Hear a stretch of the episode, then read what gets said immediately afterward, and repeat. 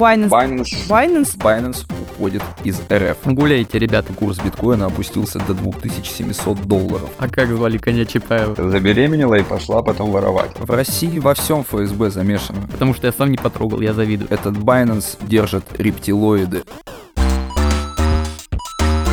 Верните Тона Вейса. Самые важные новости из мира блокчейна и Web3 с редакцией и друзьями журнала Forklog. Поехали!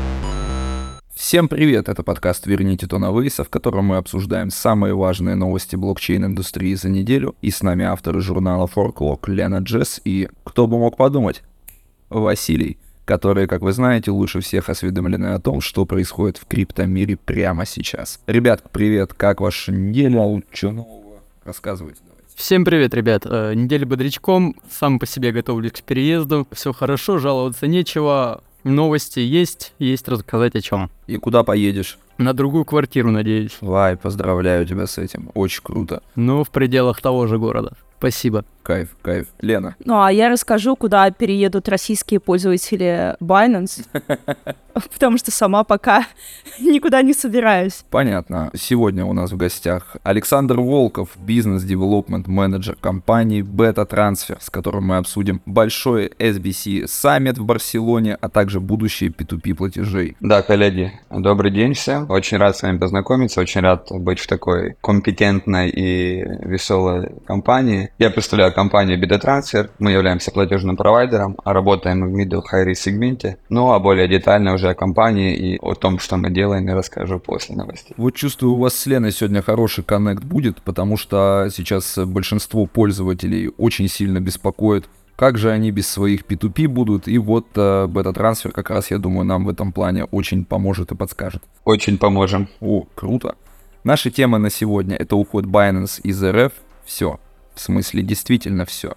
Дело Битмамы, Федякиной скам статистика, заменят ли нас роботы, рынок криптотруда, а также нерешительность СЕК и Гэри Генслера. Итак, поехали. Лен, привет. Хочу поговорить с тобой про Binance, который у нас уже третью неделю основной ньюсмейкер. Напоминаем, что в начале месяца крупные биржи ограничили P2P платежи для россиян. Пару недель назад Binance уволил топов СНГ направления, моего любимого Глеба Костырева.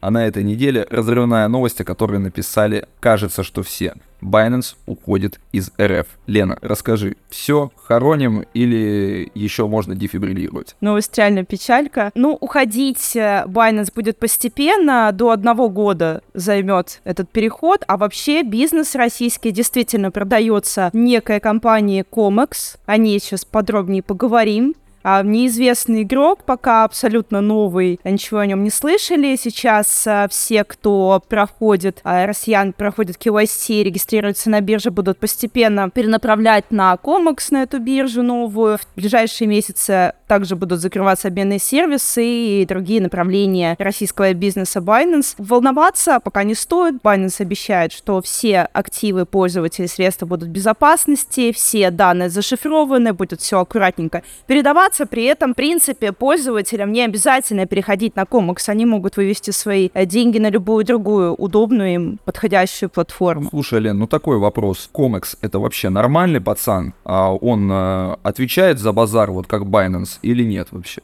Можно ли туда увести деньги и не будет ли это скам? Мне бы очень хотелось обнадежить всех и вся, но Увы, пока сказать ничего не могу, потому что это действительно темная лошадка. Компания объявила о запуске буквально за сутки до того, как Binance объявила о том, что продает свой бизнес им. Кто это? Кто стоит за компанией? Кто владелец? Кто топ-менеджмент там? Кто бенефициар? Вообще непонятно. Известно только, что юрлицо, согласно условиям использования, это Comex Holding Limited, который зарегистрирован на Сейшелах. А для решения различных судебных споров компания применяет законодательство Гонконга. Вот интересно, что такой же практикой пользуется сама Binance, тоже по гонконгскому законодательству проводят судебные дела. Мне кажется, знаешь что, Лен, тут очень хорошо мог бы разобраться а, в связях с CE Леша Навальный, который очень классно умеет проводить свои расследования. Вот он наверняка бы смог выяснить, кому принадлежит Комекс. И в конечном итоге вполне возможно, что у них был бы один и тот же владелец, что и у дворца в Геленджике. Вот такое у меня предположение есть. У меня тоже есть вопрос. А Binance э, предоставил какую-то стратегию перехода? Какие? Это же огромные невероятные дата. И каким образом они будут передаваться комиксу? Есть ли какая-то публичная информация о стратегии перехода и трансформации бизнеса в России. Они говорят о том, что в ближайшие месяцы будут предоставлены инструкции подробные по миграции на новую биржу. Пока никаких э, конкретных действий нет. Вот единственное, что говорят, что новые пользователи частично будут сразу перенаправляться на комикс. Как это будет реализовано, пока никто не говорит. Сейчас все в ожидании того, что сам комикс выйдет, выступит со своим каким-то заявлением, раскроет владельцев и свою структуру. И Binance также обещает обещает, что будет держать там руку на пульсе, и это будет очень плавный и постепенный переход, никого резко там не будут выгонять, ничьи счета блокировать, закрывать не будут, поэтому будет такой вяло текущий процесс, как они обещают, очень аккуратный. Я вот сегодня такой прикол видел на Binance Futures, что у них там, мне понравилось описание этой новости, что произошла визуальная ошибка, в ходе которой курс биткоина опустился до 2700 долларов. То есть говорят, что как бы все нормально, все в порядке, это визуально только так видно на графике, а на самом деле нет, все в порядке. Чего они там делают, вообще непонятно. Да, можно еще про несколько визуальных ошибок упомянуть. Поговорим про комикс, вообще кто это, что это и что о них известно. В криптосообществе очень многие обратили внимание, что вся документация Terms of Use написана очень калечно, с кучей ошибок, проблема с нумерацией. Там есть описание стран, где комикс не будет оказывать услуги. Это полностью США и ЕС, но почему-то в ЕС, в списке всех стран ЕС не значится Финляндия. Это вот, не знаю, ошибка или баг или фича, непонятно. Точно так же там написано, что не будет, значит, оказываться услуги сирийцам, жителям Северной Кореи, кубинцам, иранцам и лицам, проживающим в Крыму но при этом в чате русскоязычном поддержки говорят, что всем проживающим в Крыму мы будем оказывать услуги свои. Вот тут непонятно. Домен сайта приобрели у перекупов только 22 сентября, за 4 дня до запуска официального. Короче, все как будто сделано так на быструю руку и не совсем вызывает доверие. Поэтому, да, сейчас все советуют повременить с переходом активным на комикс, потому что скам не скам. Хотелось бы, да, действительно, заверить, что супер, все идем туда, но пока не могу не имею ни права, ни, к сожалению, ни информации подробной. Мое мнение, я не думаю, что это будет прям откровенный скам, но очень много вопросов к техническому стафу комикса, потому что это реально огромно. Я выходец из IT, и я примерно понимаю какие-то масштабы работ, как это все будет передаваться. Очень много вопросов по технике, по их команде и по саппорту последующему всей этой системы, потому что я уверен, что багов, лагов и потерь будет очень много на первых этапах перехода. Это потому, что путь праведника труден, ибо препятствуют ему себелюбивые и тираны злых людей. Продолжение мы все знаем. Сами понимаете, что это действительно очень сложный путь, который предстоит пройти. Может быть, действительно этот CommEX пройдет и станет тем самым Binance для РФ, которым раньше был сам Binance для РФ. Не знаю не знаю. Так вот, главный-то вопрос у меня, что она вообще совсем уходит? Ты писала про сложную юридическую структуру, там из дочек, прокладок всяких разных. Возможно ли, что это такой smart move, чтобы обезопасить себя от претензий американского регулятора? Ну, это самая сейчас популярная конспирологическая теория в сообществе, что действительно Binance сменила вывеску под давлением регулятора, внутри все останется как было, и к этому есть много признаков. Например, э, сам Чан Пенджао написал в Твиттере, что мы даем держателям внутреннего Binance токена BNB скидку 25% на торговлю им на комикс. Ну, согласитесь, странно предоставлять скидку, если Binance сама полностью отрицает, что имеет какие-то там активы, это продажи происходят без возможности обратного выкупа, то есть они не имеют никаких связей с командой Comex, как утверждает сама Binance. Но зачем тогда давать скидку на торги? Вот сразу слышно, Лена, что тебя не улица воспитала. Это Сизи сделал, это на уличном языке называется босячий жест он сделал в сторону нынешних держателей биржи Comex. Он решил сделать, так сказать, подогрев. Ну да, стопудов. Там сейчас вообще очень много греет. В чате русскоязычном э, за подписку на ВК дарят э, тысячу баксов. Короче, там уже говорят, что и ФСБ замешано. Посмотрим вообще, что будет. Лен, в России во всем ФСБ замешано. Абсолютно во всем. Понятно, понятно, но тут может быть замешан еще и Казахстан. По одной из версий, покупателями за биржей Комакс могут стоять граждане Казахстана, выходцы с Евразийской товарной биржи. Почему такая теория появилась? Потому что э, раньше у Евразийской товарной биржи казахстанской был э, действительно домен э, KZ, у них э, почта саппорта до сих пор на этом же домене находится нашли вот эту взаимосвязь, стало интересно, что такое. Фаркок запросил, к слову, комментарии у этой биржи, посмотрим, что они ответят, будут ли они отрицать взаимосвязь. В самом комикс говорят, что это чисто совпадение, что вот как-то там юрлица одинаково называются, ничего общего они не имеют. Ну окей. Еще есть предположение, что у Байна же есть в Казахстане дочка, дочернее предприятие, структура, которая получила, собственно, лицензию и под своим именем ведет деятельность, это BNKZ Technologies. Осень 22 года вот э, получила принципиальное одобрение для деятельности в стране. И есть информация, что вот ушедший топ-менеджмент как-то связан с тем, что нанимает новых сотрудников казахстанскую дочку, и, может быть, через Казахстан а, будут вот как раз россияне и обслуживаться. Но это все на уровне теорий. Прошло 45 минут. Да я тебе отвечаю, этот Binance держит рептилоиды. Вася, ты мне скажи, пожалуйста, ты свои средства на Binance держишь, и что там про это CZ, KZ про это говорит вообще? Слава богу, я свои средства на Binance не держу, у меня вообще такой слоган, так, точнее не слоган, я вот просто в голове держу эту фразу, не твои ключи, не твои деньги. На обменнике я захожу вообще, чтобы просто быстренько обменять, дольше 10 минут у меня там средства не задерживаются. Поэтому аккуратнее всем советую быть с этим. Тем более проблемы у Binance не только в России, они и за рубежом. Тебе надо с психологом проблему своей тревожности обсудить, я считаю. Ты очень тревожный человек. Когда ты новости пишешь о таком каждый день, о закрытии бирж, о скамах, то не такое, наверное, будет. Так что у меня еще все более-менее нормально. Кстати, про скамеров. Помнишь, ты писал э, новость про то, что эксперты BioSyn насчитали, что ущерб от взломов и скамов в третьем квартале составил 889 миллионов долларов. Как вообще скамеры себя сейчас чувствуют? Я ни в коем случае не подозреваю, что ты с ними как-то связан, ты спрашиваешь у них, как они себя чувствуют. Но какая динамика? Больше вообще с камеров становится или меньше? Да, слушай, со скамерами я, к счастью, лично не знаком, но все-таки по данным Биосин, там хаков гораздо больше было по объему средств, чем скама.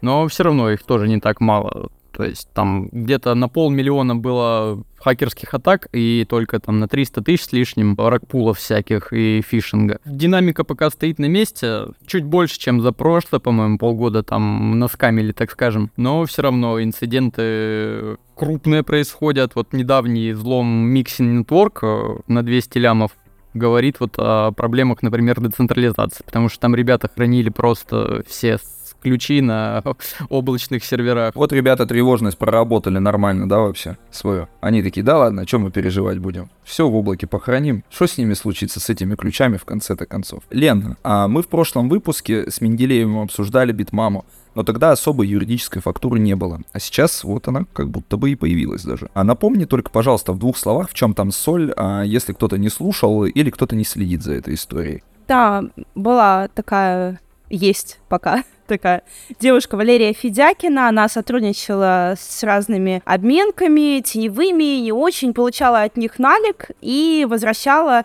им в другие государства деньги с доплаты, с какими-то там иксами. И объясняла это тем, что у нее есть подвязки с крупными госкорпорациями, а, что позволяет ей как бы типа такую надбавку выплачивать. Но потом, где-то в середине года этого стали появляются задержки в выплатах, но Лере все верили, потому что она очень долго на этом рынке. Но вот в сентябре, в середине сентября она исчезает. Это вот предыстория. А она с деньгами исчезает или без них? Да, и появляется информация, что рынок теневых обменок кинули на 150 лямов. Зелени, вот именно Битмама, пропала куда-то, непонятно. Есть разные там фирмы и мелкие, и крупные, у кого-то чеки от 20 миллионов рублей, у кого-то меньше, а, но на тот момент никто не заявлял ни о чем, и дело как будто бы не двигалось. То есть полиция этим делом не занималась, потому что не было заявителя, собственно. Но теперь один из клиентов, который не потерпел, что вот передал 6,7 миллиардов рублей Федякиной, а она пропала, он посидел, а посмотрел новостной фон какой-то странный, понял, что денег, скорее всего, ему не дождаться, и обратился в полицию. И, собственно, теперь Федякина в СИЗО. Как раз за вот этот вот э, случай ее обвиняют в крупном мошенничестве и грозит ей до 10 лет тюрьмы. При всем при этом она еще на шестом месяце беременности, как сообщается. То есть она все запланировала за 7 месяцев, забеременела и пошла потом воровать. Может быть. Просто шестой месяц беременности это такая интересная история, как бы это когда уже вроде бы близкие роды, да, вот, но живот еще может иногда быть и не видно. Вот, а вполне возможно, что это вброс для того, чтобы, скажем так, избежать вот этого самого бутылочки правосудия. Ну да, ну поместили ее в СИЗО, потому что у нее вид на жительство в Арабских Эмиратах, э, чтобы пресечь возможность ее побега, ее решили в Москве а, под арест разместить. Ты говоришь вот, что вот много очень кто не жаловался, потому как не было заявителя по этому делу. А кто вот выступил все-таки вот этим самым пострадавшим? Известно ли что-нибудь о личности этого человека? Нет, просто его в СМИ называют знакомый, но я так думаю, что это просто один из э, клиентов с наработанной ее базы, потому что 6,7 миллиардов так просто передавать абы кому, скорее всего, это были знакомые действительно люди. И да, естественно, имя или какое-то там принадлежность к конкретному обменнику не называется. Попахивает каким-то китком. Причем э, здесь надо еще разобраться, кто кого кинул Леру,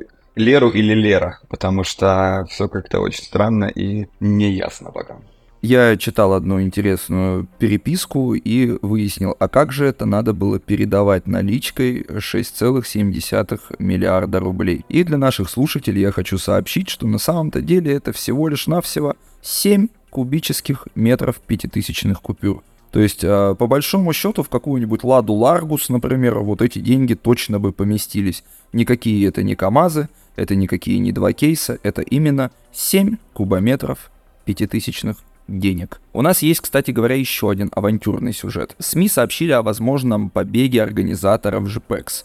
А прежде чем поговорим про побег, Вась, к тебе вопрос. Можешь ли сказать, что это за JPEX такой и чем вот этот вот JPEX славен? Ты писал, что это крупнейший криптоскам Гонконга. А для слушателей я повторю, что JPEX это не тот JPEG, которого сжимают э, с Шакал-стрит, Вась, давай рассказывай про JPEX. Старая как мир история. Была в Гонконге одна биржа под названием JPEX. И в какой-то определенный момент она просто взялась, соскамилась. Как и все подобные проекты, она сначала объявила о кризисе ликвидности, потом она заблокировала вы- вывод средств и начала уже потихонечку отмазываться и сматывать удочки, как, как говорится. В принципе, основана она была в 2020 году. У нее штаб-квартиры много где есть и в Дубае, и в Австралии, но в основном она функционировала именно в Гонконге. Это, кстати, очень большой удар по юрисдикции, потому что они кичились э, своими криптоправилами, которые не допускают э, подобных ситуаций, как с FTX, например. Ну вот, э, несколько тысяч жалоб и 200 тысяч миллионов ущерба. Это по предварительным данным. Уже начались задержания, причем задерживают не топ-менеджеров, а каких-то инфлюенсеров, технических директоров.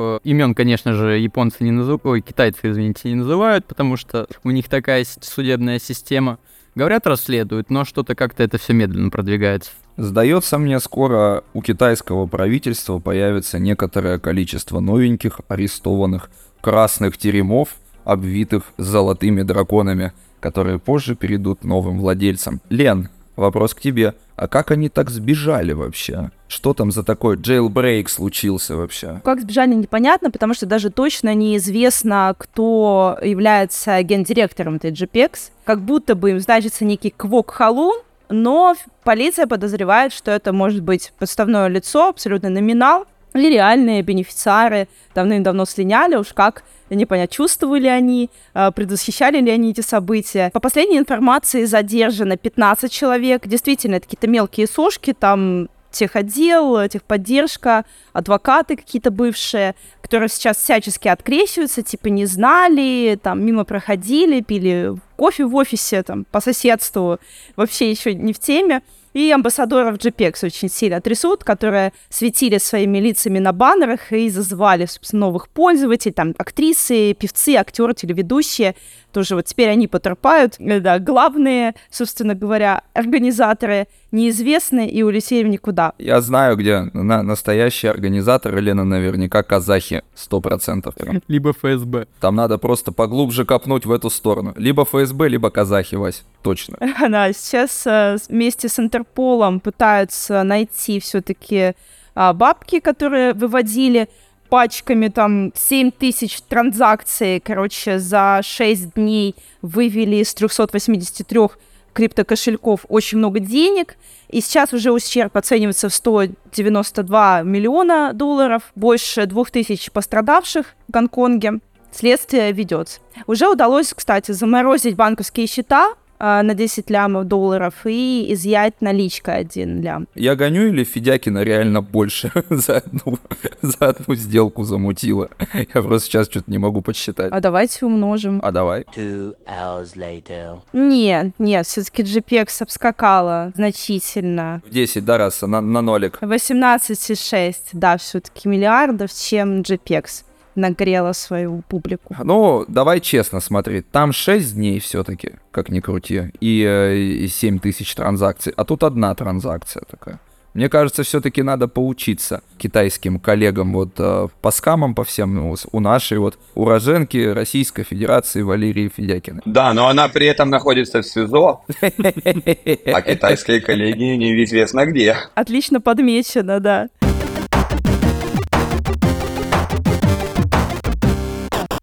У нас вот вышла тут статья с заголовком «Почти человек» о новом апдейте чат GPT от OpenAI. Вася, это к тебе, соответственно, вопрос. И здесь же дополнительные, когда ты ответишь про новый апдейт чат GPT, заменят ли нас роботы? Слово тебе передаю. Я вообще в восторге в большом от недавнего апдейта. Домашку можно не делать, да, теперь? Домашку можно не делать, да. Но эта штука уже действительно похожа просто на голосового помощника типа Siri. Нажимаешь кнопочку, спрашиваешь у чатика, он тебе все отвечает. При этом он теперь умеет не только текстово отвечать, он еще и говорить умеет, и слышать, и видеть, как заявляют э, в OpenAI. А какой ты голос себе выбрал из пяти возможных? Я выбрал Чембер, уголь. Ай, хорош. Я можжевельник выбрался умеет рассказывать стихи, умеет давать советы, умеет смотреть на фотографии и чинить э, вещи, подсказывать точнее, как починить вещи. В общем, здорово, чат GPT развивается просто какими-то стремительными шагами. Надеюсь, они дальше продолжат в том же духе. Вот тебя это, кстати, ожидает, Вась, еще у тебя скоро переезд в новую квартиру.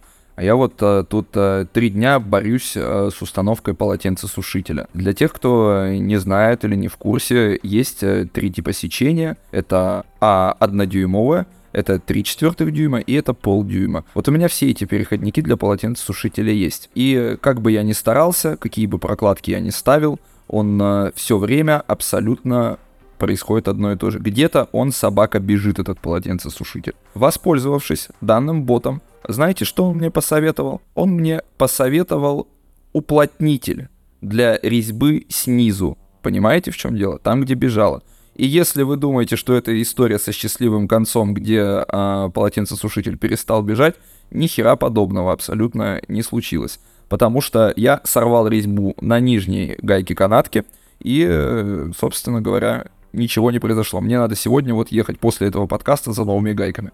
Поэтому, да, он действительно помогает, он указывает на суть проблемы, но, к сожалению, кривые руки запрашивающего он исправить никак не может. Ну ладно, хоть не предлагает просто загуглить. И то, слава богу. А отвечая на твой вопрос о захвате человечества роботами, ну, еще далековато, по-моему, для этого. Раз он тебе сам лично даже сушилку для полотенец сделать не может, что уж говорить о всемирном господстве. Пока рановато, ждем, что будет дальше. Ну, я бы вызвал, вот если честно, если бы у меня вот в доме, допустим, была бы возможность вызвать робота, сантехника, например, я бы его точно вызвал бы. Потому что тот сантехник, который приходит, э, от него разит перегаром, и, э, честно признаться, сотрудничать с ним не очень-то и хочется. Плюс ко всему, я уверен, что робот-сантехник наверняка принимал бы оплату в крипте крипте. А этот только за наличку, только за фиат, видите. Либо за водку. Можно даже бартер, кстати, за бутылочку, да. Все верно, вот ты подметил. Но зато в нем есть душа, и можно поговорить по душам. Согласен, да, ну да. Кстати, вот м- м- меня вообще прошла эта новость абсолютно, потому что я только недавно вернулся из SBC,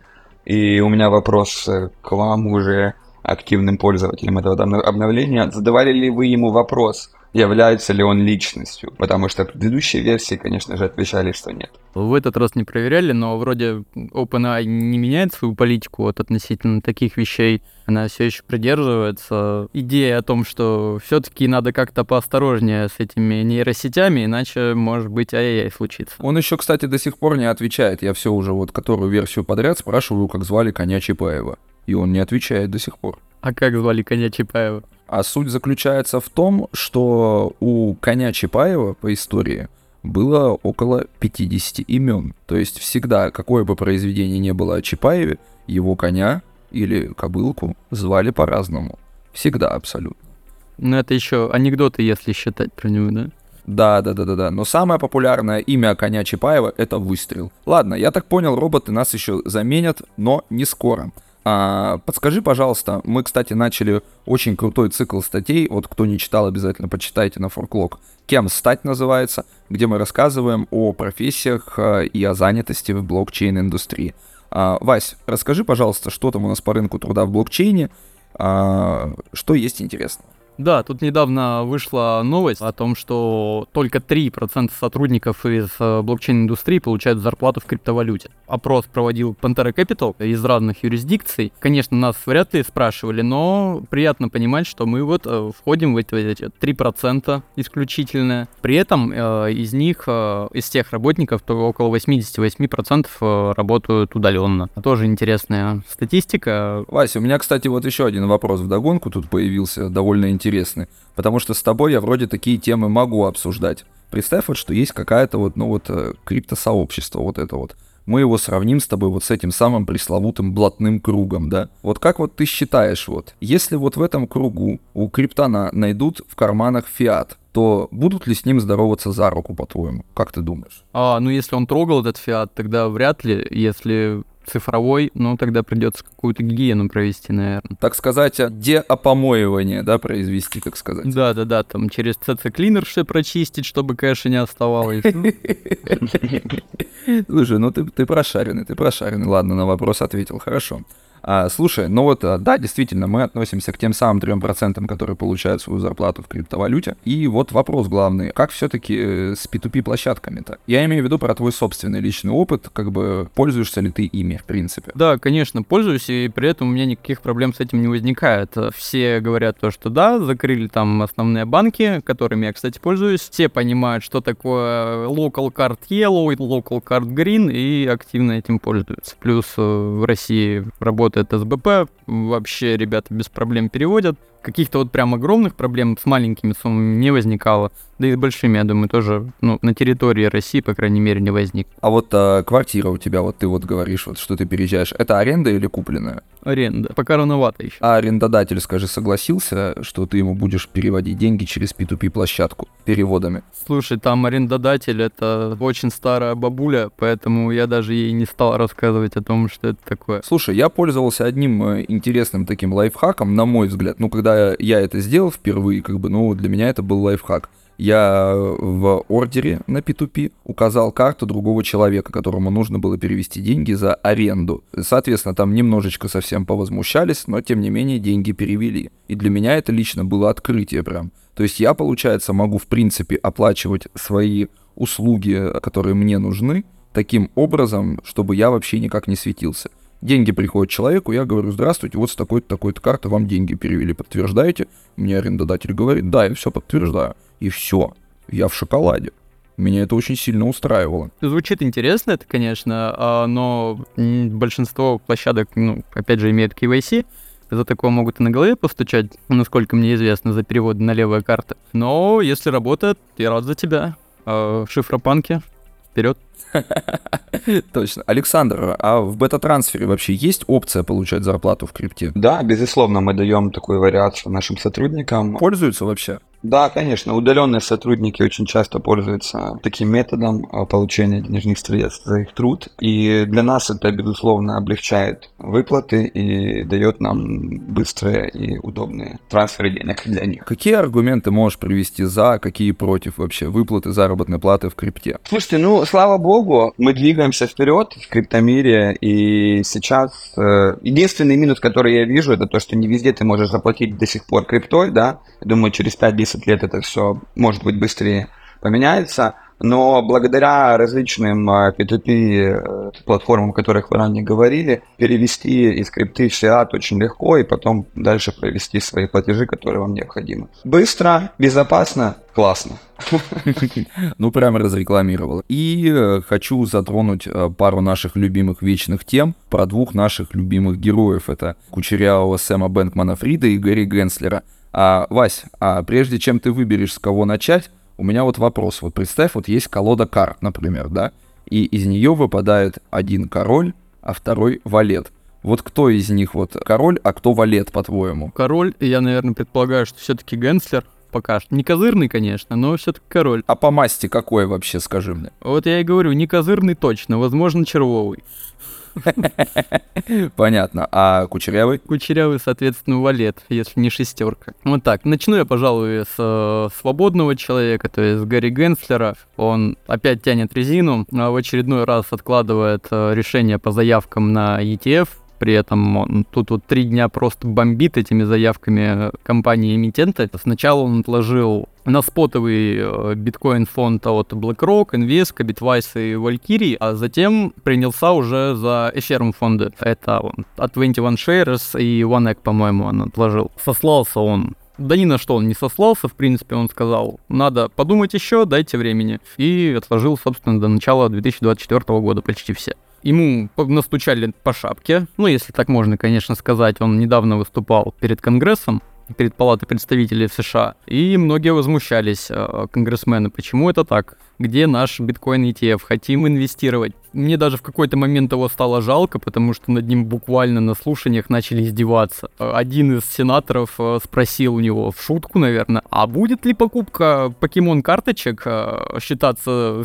как инвестирование в ценные бумаги? На что Генслер ответил нет, но когда у него уточнили, если это будет через блокчейн, мужичок задумался, еще не знал, что ответить. Ну, я так могу сказать, да будут они его, в общем-то, Гэри Генслера. Он, он сейчас выдаст. Вот-вот, я вот так же думаю, у него сорвет как-нибудь крышу, он все отменит разум. Скажет, никаких вам ETF ни на биткоин, ни на эфир. Гуляйте, ребят. И, и фронтеч еще он отменит, я думаю.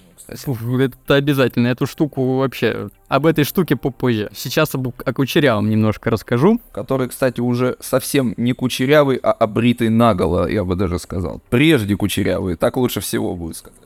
Я, если честно, не видел фотографии, он действительно обритый. Абсолютно точно. Уже не кучерявый, получается, просто лысый СБФ. Скоро суд, а, уже в начале октября, первое слушание. Эксперты вот тут вот вспомнили то, что у него 7 обвинений. Ну, причем все 7 обвинений, они ну, приблизительно одинаковые. Это мошенничестве с целью обмана клиентов, FTX, Аламеда и мошенничество в сговоре и отмывание денег.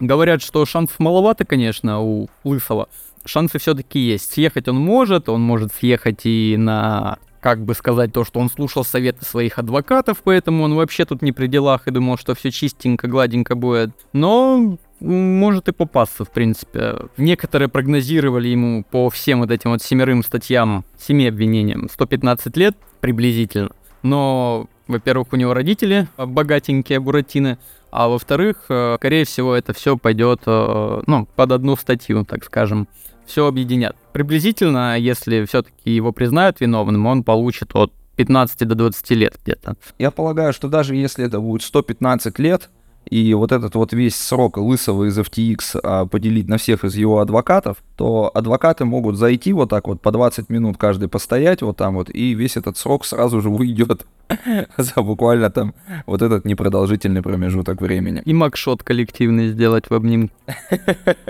Да, это, это должен быть панорамный снимок, я думаю, какой-то панорамный макшот, чтобы они все туда вошли. Давай про это, про панихиду по фронтеч. В предыдущих выпусках мы с твоим коллегой Алексом говорили, что это оказалось преждевременным. Алекс вообще настроен оптимистично, а ты свой скепсис, скажет, преодолел. Получилось ли у тебя это, или я ошибаюсь? Слушай, вот, наверное, я все-таки до сих пор не преодолел свой скепсис. Штука, конечно, снова взлетела уже третий раз, по-моему, за два месяца. Она вихри выписывает э, по, по, по активности. Там ТВЛ поднялся на 13 миллионов долларов, по-моему, за несколько недель. Но все еще остаются вопросы к этой штуке. Я до сих пор не понимаю, зачем она существует и кому она нафиг нужна. Естественно, не для махинаций каких-то, потому что я слышал, что там люди покупают и продают свои акции, навариваются на этом, еще какие-то другие схемы используют. В общем, все что угодно, лишь бы заработать денег и, и свалить оттуда побыстрее. Притягиваются новые какие-то пользователи, инфлюенсеры. Штука, кстати, до сих пор в закрытом бета-тесте по инвайту но активность высокая. А я думаю, что все эти акции, которыми они там торгуют, в скором итоге просто схлопнутся, как пузырь, и все это пойдет вниз много клонов появилось, э, все хайпят. Но я думаю, еще похайпят, но тем не менее настроен я очень скептично, потому что непонятен функционал мне до сих пор. Потому что я сам не потрогал, я завидую. Александр, вот вопрос к тебе тогда. Вот мы вот э, с кем бы мы из ребят из редакции с Форклога не обсуждали функционал Френтек, а мы так до сих пор и не поняли его прикола. Подскажи, пожалуйста, а в бета-трансфере поняли прикол Френтека или вы разделяете нашу позицию? Наши мнения разделились э, в пользу вашей позиции 80 на 20. Вот, я свои комментарии пока говорить не буду. Давайте немножко еще посмотрим на эту ситуацию. Ближайшие 2-3 2-3. Ну, в общем, многие, многие, как я понимаю, так до сих пор и не поняли функционал Frontech, потому что из-за вот этой вот самой пресловутой закрытой инвайт-системы. Именно, именно так, да. Время покажет. Александр, вот вы тут были на глобальном SBC саммите в Барселоне. Я так понимаю, там обсуждали всякие инновации в беттинге и рэмблинге. Скажите, бета-трансфер в каком статусе там участвовал? Мы являлись спонсором этого мероприятия, и компания, провайдер платежных систем, мы предоставляли свои услуги э, и предоставляем их в целом для наших клиентов, крупных мерчей, крупных, крупных, средних, малых бизнесов э, в сегменте high, medium риска. Как они различаются, вот, то есть high, medium риск? Вот high risk, это что за компании такие вот? Ну, ты, точнее, статус, наверное, платежи, наверное, high risk, это какие? Давайте тогда начнем от того, почему и кто дал э, такой статус этим компаниям. Естественно, это банковская система, Почему она считает их high риском? Это может быть и различные блокчейн-проекты, криптопроекты, э, это казино, это беттинг, э, это adult, это дейтинг э, и даже продажа одежды, если у вас есть свой сайт, также идет в high risk, high medium риск. Э, мы можем сказать, что ранжирование medium high, оно достаточно размыто, и здесь все зависит уже от набора документов, истории процессинга и опыта той или иной компании. Но, к сожалению или к счастью для нас, наши компании-клиенты очень часто не могут, даже имея лицензию локальную, получить счета э, для нормальных оборотов своего бизнеса. Вот. Если говорить, давайте вернемся немножко про саммит э, и про людей, которые там были, сколько там было людей, это просто невероятное количество. Я не знаю, наверное, только э, участников и операторов казино и беттинга было более 500 компаний. Также были представлены масса просто невероятная э, платежных компаний, компаний, которые предоставляют услуги разработки софта для казино, различного саппорта, э, игр и так далее. Это было реально колоссальное какое-то такое объединения, и мне очень понравился сам вайб этого мероприятия, потому что люди, когда мы переписываемся с ними, когда мы общаемся по телефону, а, в нашем бизнесе все такие, ну, немножко с опаской закрытые, но именно на мероприятии это была масса просто каких-то положительных обниманий, танцев и хороших, полезных э, связей и общений. Александр, а сколько, а сколько лэмбо ты там насчитал? Не буду отвечать. Я не считал, я не читал, я объясню почему. Потому что я вот на практике это было. Я сижу у себя на стенде, ко мне подходят люди, мы общаемся, я так разворачиваюсь вправо, смотрю, просто вижу очередь 10 человек, которые стоят ко мне. И это просто была беспрерывная коммуникация на протяжении полутора часа, пока мой голос просто отказал мне в саппорте. Вот. Хм, и да, и мне не было там возможности, на самом деле, окунуться полностью, потому что, ну, давайте говорить уже правду, это Испания и Каталония. И организационные вопросы и люди, которые их решали, очень часто были каталонцами, которые пребывают в непрерывной сиесте. Ну что ж, это в любом случае был невероятный experience, я так понимаю. И э, самое крутое, что если стоит очередь из 10 человек, то рыночная экономика так и работает, значит, есть интерес к продукту. А это, по-моему, самое главное. Безусловно. И давайте я пару слов скажу, почему. Пять лет назад, три года назад и даже два года назад крупные беттинг-компании, беттинг-гэмблинг, э, смотрели на P2P платежи как на что-то, ну, что это вообще? У нас эквайринг, мы большие, у нас такое имя, нам нужен только эквайринг. А и сейчас э, они понимают тенденции рынка, понимают, что эквайринг зажимают, понимают, что э, люди э, все больше и больше доверительно относятся к P2P платежам, начинают выстраиваться к нам в очередь. Почему? Потому что мы называем себя королями элегантных P2P платежей. Вая, эпично. Да, да, да.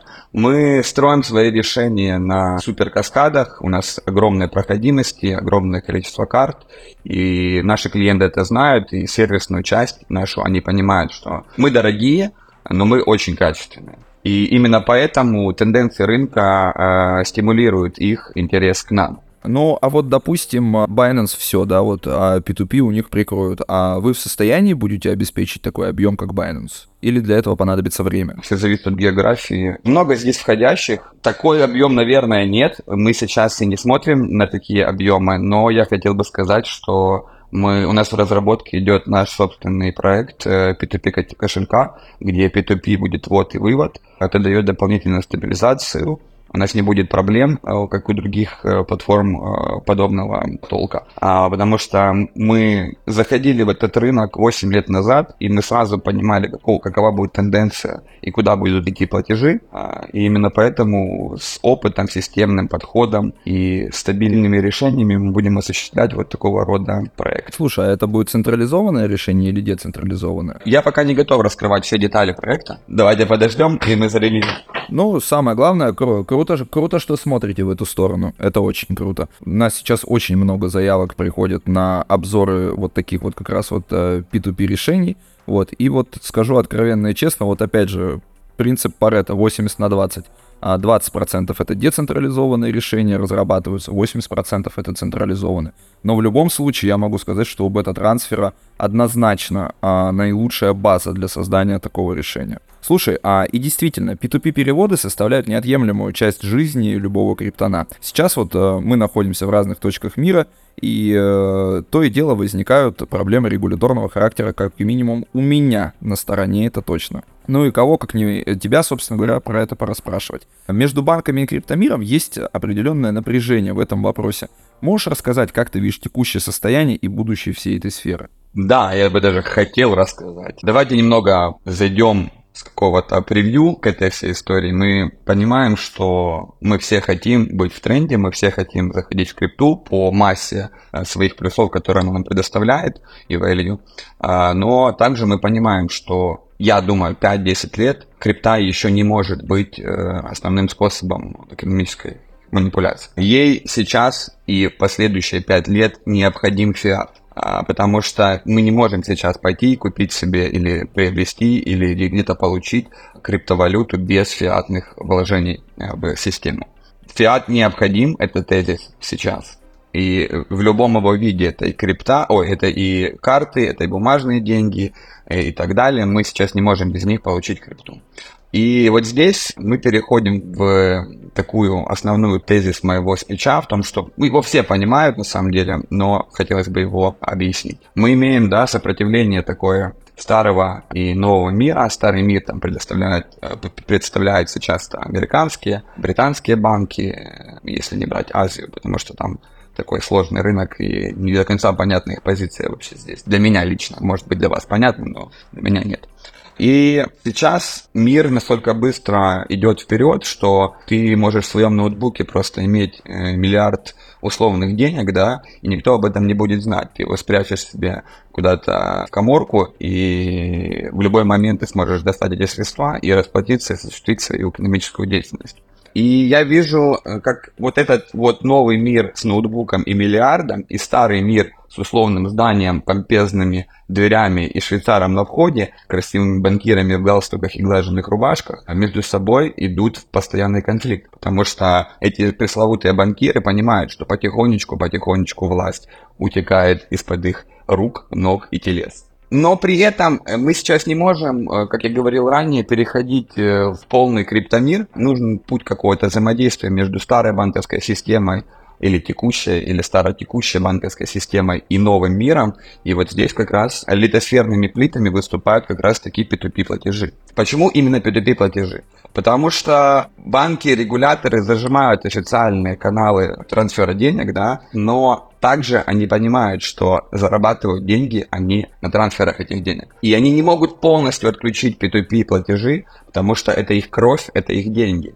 Единственные регулятивные какие-то механики, которые они используют в последнее время, это уменьшение количества а, возможностей перевода у одного из. Ну, допустим, условно, там, раньше это было 50 платежей в месяц, на одну карточку, да, сейчас условно это 25 платежей в месяц. Ну вот, хорошо, они зажали таким образом. Но здоровая конкуренция в том же банковском э, сегменте, в банковской сфере порождает, и мы видим рост количества банков. И каждый банк все быстрее и быстрее начинает выдавать карты посредством онлайна. Вот сегодня буквально мой кейс, я зашел в приложение, скачал новое приложение нового банка, ввел всю свою информацию, в течение 15 минут у меня уже был доступ к, моему, к моей карточке. И тенденция будет следующая. Количество транзакций P2P будет расти. И несмотря на то, что они зажимают количество возможных транзакций одна по одной карте, но пользователь, этот муравейчик, который является одним из двигателей мировой экономики, да, причем достаточно серьезным по меркам, достаточно серьезный вклад его по меркам э, экономики на самом деле.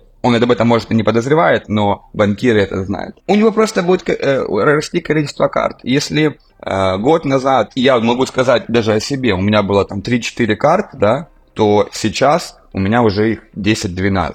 И для нас, как для бета-трансфера, как для компании, которая является королями легальных P2P решений, просто увеличивается количество дата, и мы к этому готовы, мы понимаем, мы просчитываем наперед, мы уже увеличиваем мощности своих а, вычислительных систем, у нас каждый месяц увеличивается технические, количество технарей, которые работают и обрабатывают эту информацию. Вот таким вот образом мы переходим потихонечку, плавненько в новую эру. И наша компания здесь является, и подобные наши компании, потому что очень много крутых партнеров. Э, мы не считаем, что на рынке у нас есть конкуренты, мы считаем, что все компании, которые работают в нашем сегменте, являются нашими партнерами. Мы делимся своими опытами, мы делимся своими решениями и строим этот э, новый дивный мир как сказал бы Олдус Хаксли. Вот, слушай, а у меня вот такая мысль, да, появилась, но в то же самое время растет количество карт, но в то же самое время растет же ведь и количество точек, в которые ты отправляешь свои данные. Персональные, я имею в виду. Разве это, ну, не сильно, не слишком ли это не круто для криптона? Вот вопрос. О, а какой у тебя выбор? А по большому счету ты прав. Можно заморочиться, можно там через дропов, через каких-то там бла-бла-бла-бла-бла. Но по факту, э, ты знаешь, я расскажу свой кейс, я тоже там 2-3 года назад еще очень сильно был обеспокоен вот этой вот тематикой по поводу конкретно себя. Но сейчас я подумал, ну и что, я уже достаточно силен. Давайте побоксируем с вами. И у вас есть мои данные, окей, у вас есть какие-то мои трансферы, вы все это видите. И что? И что вы будете с этим делать? Слушай, ну у нас на прошлой неделе был в гостях CEO Индефай банка Сергей Менделеев. Мы с ним очень приятно побеседовали на подкасте, а вот в течение этой недели он выложил у себя на канале пост. Неизвестно, ему ли пришла эта бумага или кому-то из его круга лиц знакомых. 48,5 а миллионов рублей поступило на карту в период, по-моему, там с мая по июнь. Прошу прощения за ошибку, если вдруг я что-то солгал. Вот. Ну, тем не менее, вот, как бы, вот э, решили побоксироваться либо с Сергеем Менделеевым, либо с кем-то из его близких, наверное. Вот. А Вась, Лен, вы вообще как относитесь а, к KYC? Проходите ли или избегаете при любой удобной возможности? Приходится скидывать паспорт, денежки-то выводить. По нормальному курсу хочется. Абсолютно точно. Лен, а ты оставляешь свой паспорт или нет? Ну, поскольку приходится централизованными биржами пользоваться, приходится как бы и данные предоставлять. Эх, судьба такая. А, я же говорю, мы никуда не уйдем на данный момент от этого, пока мы полностью не перешли в новый мир, назовем это так, переход этот. Нам в любом случае при- придется немножко подужать свою безопасность. Вот, у меня еще один тезис, я хотел бы такой финальный дать по, по поводу наших решений, потому что э, мы реально строим большие базы данных, мы учимся и реализовываем постоянно новые стратегии, обработки огромных количеств карт, о том, что я говорил ранее, потому что их количество реально растет просто скачкообразно. Мы умеем оперировать реально, у нас есть кейсы по определенным гео, где мы оперируем тысячами просто P2P операциями в час, и при этом не заваливаемся в какие-то рутинные процессы, а, а обработка P2P платежей всегда реализована системно, всегда у нас есть стабильность. Э, Например, наш вот этот муравейник, который начал расти там 6 лет, 6-8 лет назад, сейчас на данный момент функционирует 24 на 7, а каждый муравейчик несет свою ношу в правильном направлении, никто его не сбивает, потому что э, если кто-то читал Вербера, там бывают муравьи, которые специально являются саботажниками. Э, И он несет его в правильном направлении, э, не случается никаких аварий. Иногда случается, не буду, не буду лгать, но так как мы строим наши решения на каскадах, это не является проблемой для наших, э, для наших пользователей. И так вот мы лужайка за лужаечкой выходим на новые географии, на новые рынки, реализовываем новые стабильные решения и дарим эти решения вам, конечно же, не бесплатно. Это хорошо. Слушай, ну и я был бы не собой, если бы я не задал бы тебе шальной дурацкий вопрос под конец этого подкаста. Отбросим в сторону вот эти вот все вот, скажем так, э, эмоциональные решения и давай вот по- помыслим с тобой рационально. Приходит к тебе завтра Валерия Федякина и говорит, надо 6,7 миллиарда рублей перегнать куда-либо, за который промежуток времени бета-трансфер смог бы отправить, ну так вот, чисто гипотетически, эти деньги куда-либо. Мы не работаем с Валерией Федякиной. Хорошо, хорошо. И с подобными персонажами это важно. Очень тщательно наша служба безопасности проверяет наших клиентов, а, потому что мы отвечаем за свою репутацию, и мы 8 лет в этом рынке, а это что-то да значит. И наверняка у вас где-нибудь там вот в службе безопасности, в кондеечке вот в этой, где сидят эти ребята-безопасники, висит фотография Валерии Федякиной, как вот это вот в магните, вот когда ты приходишь вот и пишут «Осторожно, нехороший человек». Ни одной Валерии Федякиной, там целые папочки. Огромный склад. Этот человек ворует сырки Б.Ю. Александров. Да, да, да, да. Наша неделя подошла к концу. Мы сегодня обсудили очень важные вопросы. И если эта неделя закончилась, а вы прослушали этот подкаст, это значит, что мы еще на одну неделю ближе к тому самому дивному миру, в котором все мы хотим жить. А с нами сегодня была Лена Джесс, с нами был Вася и с нами был Александр. Это бездев от компании Beta Transfer. Всем спасибо, всем пока. Всем пока. Всем спасибо, что слушали. Пока. Это был подкаст «Верните Тона Вейса». Слушайте нас каждую неделю.